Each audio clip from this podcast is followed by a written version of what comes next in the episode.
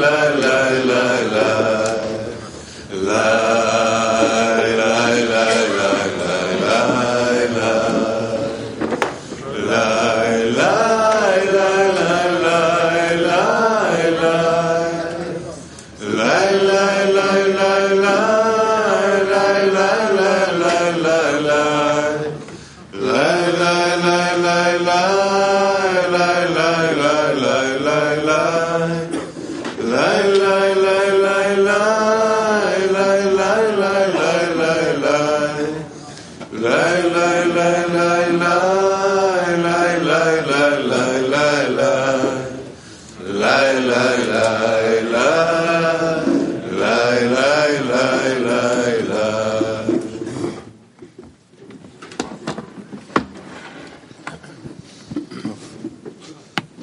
בוקר טוב חברים, אנחנו עכשיו בשלב מאוד מאוד Morgen, חשוב, Freunde. אנחנו ניכנס Wir sind jetzt in einer sehr wichtigen Etappe. Wir beginnen die Vorbereitung zum Unterricht.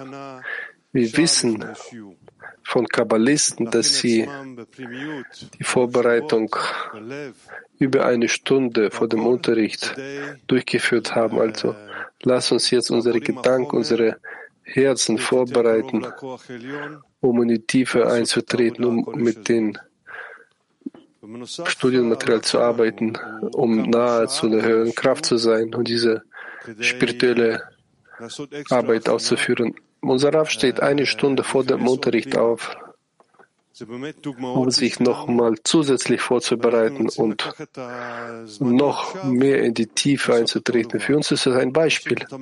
Und wir müssen jetzt diese Zeit nutzen, genauso zwischen uns, maximal die Herzen zu öffnen und noch und noch tiefer einzutreten. Das ist sehr wichtig. Ich habe mir jetzt einige Sachen aufgeschrieben,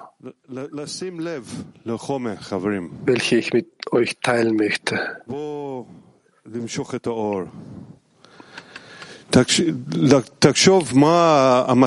Achten wir darauf, auf die Studienmaterial, auf das Anziehen des Lichts, auf das Ziel, auf unser ganzes Studium. Arbeit, das ist Belohnung.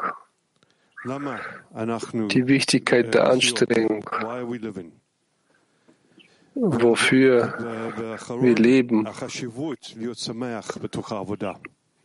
Und noch eine בואו Sache. ניקח אותם ביחד, Es ist sehr wichtig, in Freude לעשות את המקסימום, während der Arbeit zu sein. Lass uns das alles mitnehmen in die Tiefe לחיים. und helfen maximal einander und beginnen. Lechaim.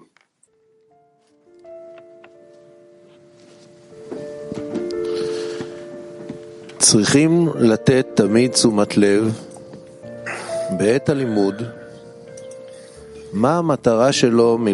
Sicher sollte ein Mensch, bevor er die Torah lernt, den Grund dafür untersuchen, warum er die Torah lernt. Denn jede Handlung muss einen Zweck haben. Aus diesem Grund muss man während des Studiums stets darauf achten, was das Ziel beim Tora-Studium ist, das heißt, was er vom Studium der Torah fordern sollte. Nun sagt man ihm, dass er zuerst aus den Kelim bitten muss, also dass er die Gefäße des Gebens erlangen wird bezeichnet als gleiche der Form, durch welche der, die Einschränkung und die Verhüllung aufgehoben werden, die den Geschöpfen auferlegt waren. In dem Maße, in dem dies der Fall ist, beginnt er die Heiligkeit zu fühlen und fängt an, den Geschmack an der Arbeit für den Schöpfer zu empfinden und zu diesem Zeitpunkt kann er sich freuen.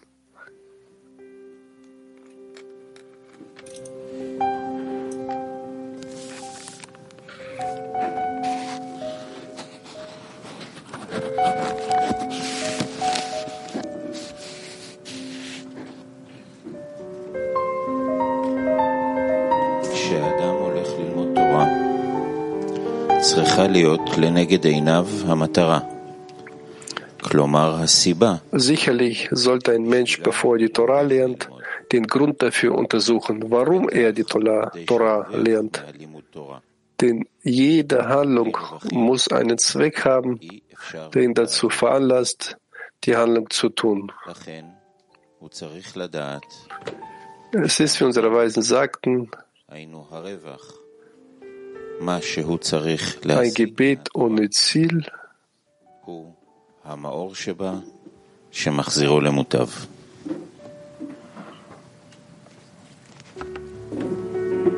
ist wie ein Körper ohne Seele. Aus diesem Grund muss er die Absicht vorbereiten, bevor er kommt, um die Torah zu lernen.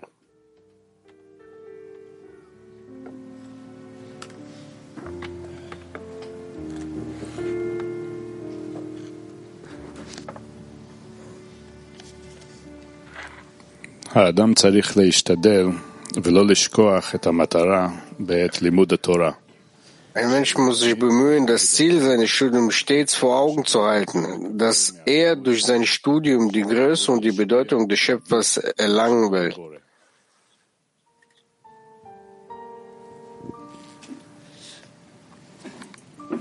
האדם צריך להשתדל ולא לשכוח את המטרה בעת לימוד התורה.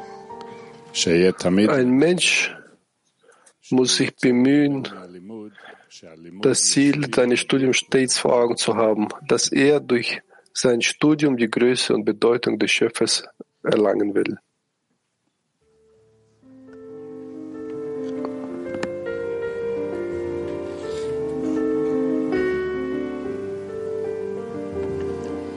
העבודה בעצמה היא השכר,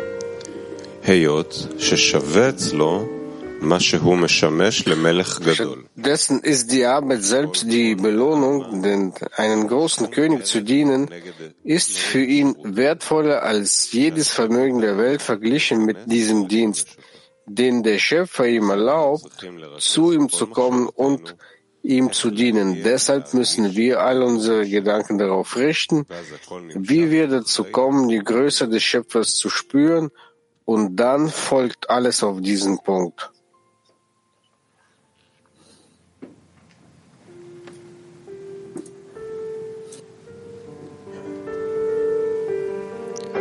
מוכרח כל אדם בשעת העסק בתורה להתייגע בה ולתת דעתו וליבו. Deswegen ist jeder Mensch verpflichtet, während seines Studiums der Torah in die Anstrengung zu unternehmen und den Verstand und das Herz darauf einzustellen, in ihr das Licht des Angesichts des Königs des Lebens zu finden.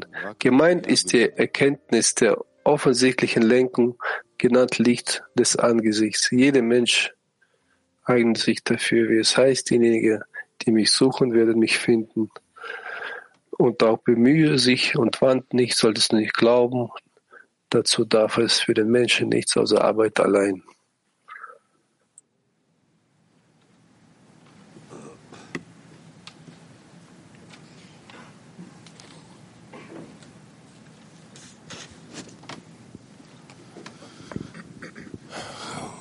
חברים, אהובים, לפני שלוש שנים בערך הרב אמר, Freunde, Vor drei Jahren sagte Raf folgendes.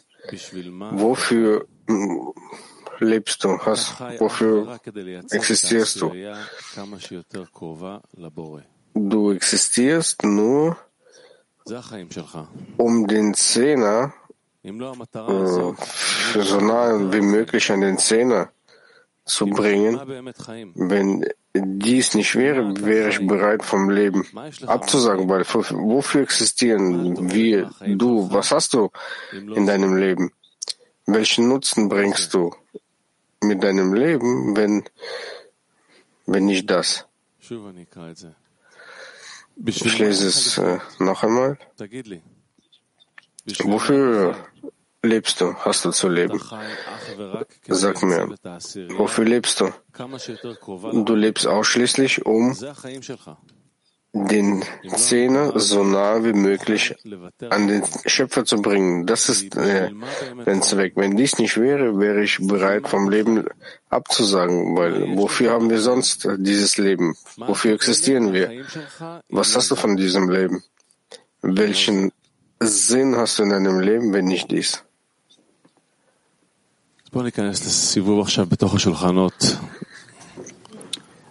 Lass uns jetzt mit äh, einem Workshop beginnen in unseren Zehnern.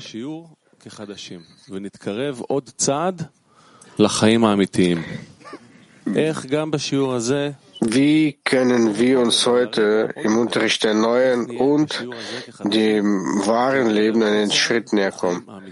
Wie können wir uns heute im Unterricht der Neuen und dem wahren Leben einen Schritt näher kommen? כן, זה הקטע מאוד חזק. בשביל מה אתה חי? Ja, ein sehr starker Auszug. Wofür lebst du?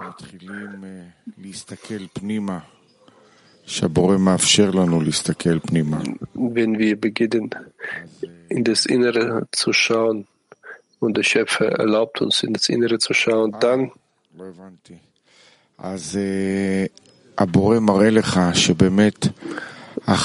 dann zeigt dir der Schöpfer, dass die Freunde tatsächlich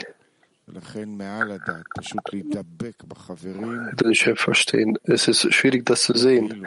Man muss sich einfach über den Verstand sich an die Freunde anhaften. Und nicht als ob, sondern dein Leben davon abhängt. Jeden Augenblick äh, die Freunde aufs Neue betrachten, inwieweit äh, der Schöpfer für dich diesen vollkommenen Zähne vorbereitet hat, mit dem man nur verschmelzen muss und dir folgen muss. Einfach nur das Herz öffnen und sich aneinander nähern, sich verbinden. Und die ganze Zeit sich damit äh, erneuern. Ja, die Erneuerung ist vor allem die Erneuerung der Anstrengungen, wie man zur Verbindung zwischen uns gelangt. Erneuerung der Anstrengung, die Freunde groß zu sehen. Erneuerung der Anstrengung, das Licht anzuziehen, welches Kühle zurückführt und der Umgebung, die, äh, der Umgebung die, äh, zu geben, die dich zu beeinflussen. Der Schöpfer hilft uns, äh, sich zu erneuern, tagtäglich, jeden Augenblick, um das Verlangen zu erneuern. Alles, was sich uns öffnet, müssen wir benutzen, um sich zu stärken mit den Freunden oder jedes Mal diese neuen Hisaram zu erheben, um zu fühlen, dass der Schöpfer uns mehr und mehr hilft. Ja, im, es ist am wichtigsten im Unterricht ständig im Gebet zu sein und möglichst mehr nützlich zu sein, allen Freunden Kraft zu geben, der ganzen Welt. Damit, dass man für sie betet. Das ist unsere Erneuerung. Jedes Mal haben wir diese Möglichkeit. Jedes Mal haben wir etwas, wofür wir danken können, für jede Sekunde unserer Arbeit. Jeder, ich denke, jeder muss fühlen, dass dies die allerbeste Zeit ist und es, äh, die Wahl, es ist die Wahl eines jeden von uns, um dass du es wählst und einen Schritt nach vorne machst. Du wählst das Leben und äh, wählst äh, dich in der Gruppe aufzulösen. Und das ist alles. Es bleibt nur noch deine Anstrengung. Und diese ganze Situation ist äh, vollkommen bereit.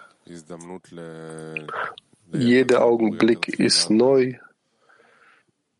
Die Möglichkeit einer größeren Verbindung, für ein größeres Gebet, für eine größere Anstrengung in der Verschmelzung mit dem Schöpfer. Wir werden äh, erneuert werden, inwieweit wir das wollen und werden uns sicherlich annähern in unserer Forderung und in unserer Bitte.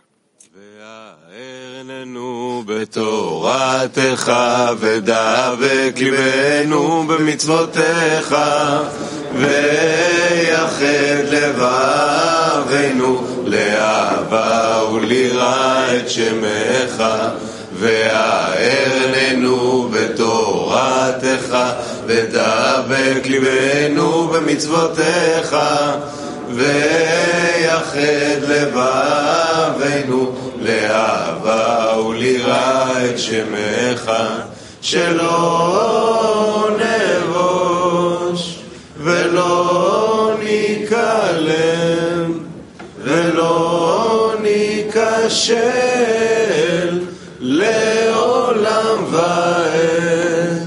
שלא נבוש ולא ניכלם ולא ניכשל לעולם ועד.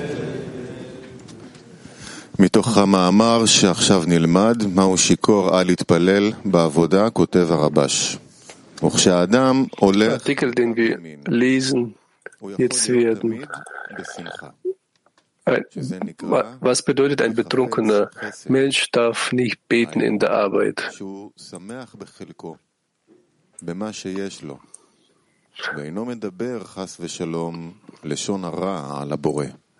Wenn ein Mensch auf der richtigen Linie wandelt, kann er immer glücklich sein, was Verlangen und nach Gnade genannt wird. Das heißt, er ist zufrieden mit seinem Los, mit dem, was er hat und verleugnet den Schöpfer nicht. Mit anderen Worten, wenn ein Mensch glücklich ist, ist kein Platz für Verleugnung.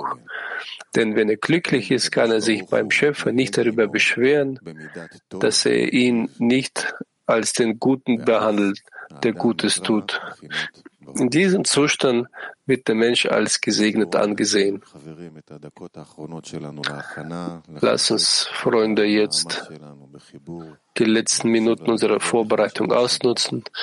Investieren wir Kraft in unsere Verbindung, hören wir die Herzen einander, suchen wir nach dem Schöpfer im Schweigen, im sehr feinen Schweigen, in, im Bestreben und treten zusammen in den Unterricht ein.